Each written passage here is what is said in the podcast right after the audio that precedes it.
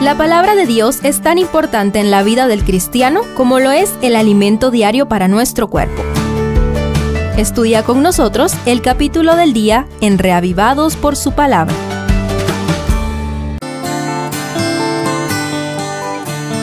Daniel 4 registra una proclama real de Nabucodonosor, donde confiesa su conversión al Dios de Daniel, hecho que se da a raíz de una pérdida de la razón por siete años, de la cual se levanta para ocupar de nuevo el trono.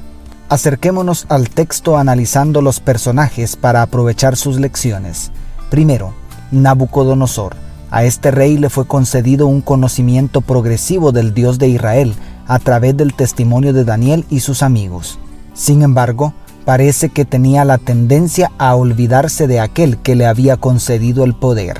En el documento que analizamos, reconoce nuevamente la soberanía del Dios de los hebreos, no sin antes tocar fondo por manifestar exceso de orgullo y soberbia, cuando dijo con absoluta arrogancia, ¿no es esta la gran Babilonia que yo edifiqué para casa real con la fuerza de mi poder y para gloria de mi majestad, según el versículo 30.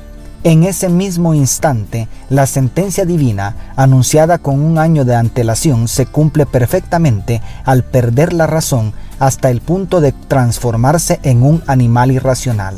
¿Cuál fue la más grande locura de Nabucodonosor? ¿Fue manifestar tanto orgullo ignorando la advertencia de Dios? ¿O fue vivir como una bestia por siete años? ¿Cuántas veces hemos olvidado a Dios en momentos de dicha y prosperidad? ¿Cuántas veces nos hemos apropiado de la gloria que pertenece únicamente al Altísimo?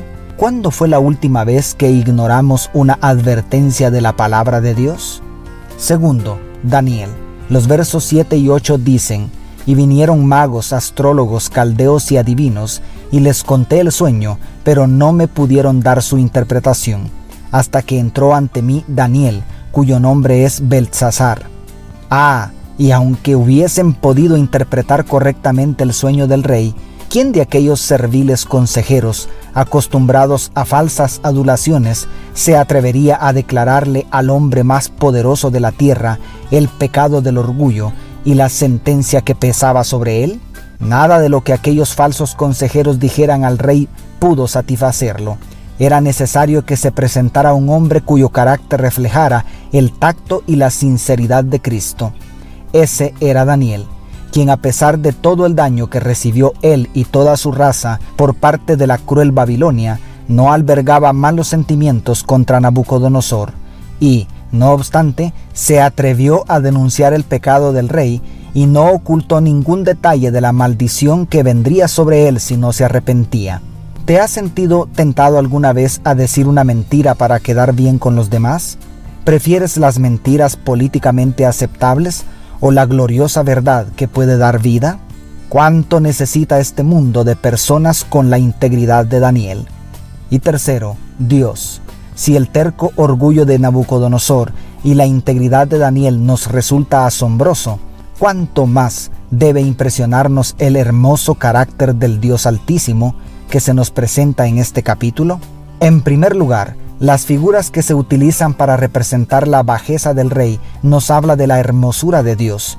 Toda la creación proclama la belleza y la creatividad del Creador. En segundo lugar, la manera de tratar con un hombre tan arrogante como era Nabucodonosor nos habla de la tremenda sabiduría del Señor. Y, para cerrar con broche de oro, todo el relato nos habla de la misericordia de Dios, permíteme resaltar dos manifestaciones de esta. 1. La paciencia que el Todopoderoso manifestó al darle una clara advertencia y un año de tiempo para que se arrepintiera. Lamentablemente, el rey de Babilonia desperdició su tiempo de gracia.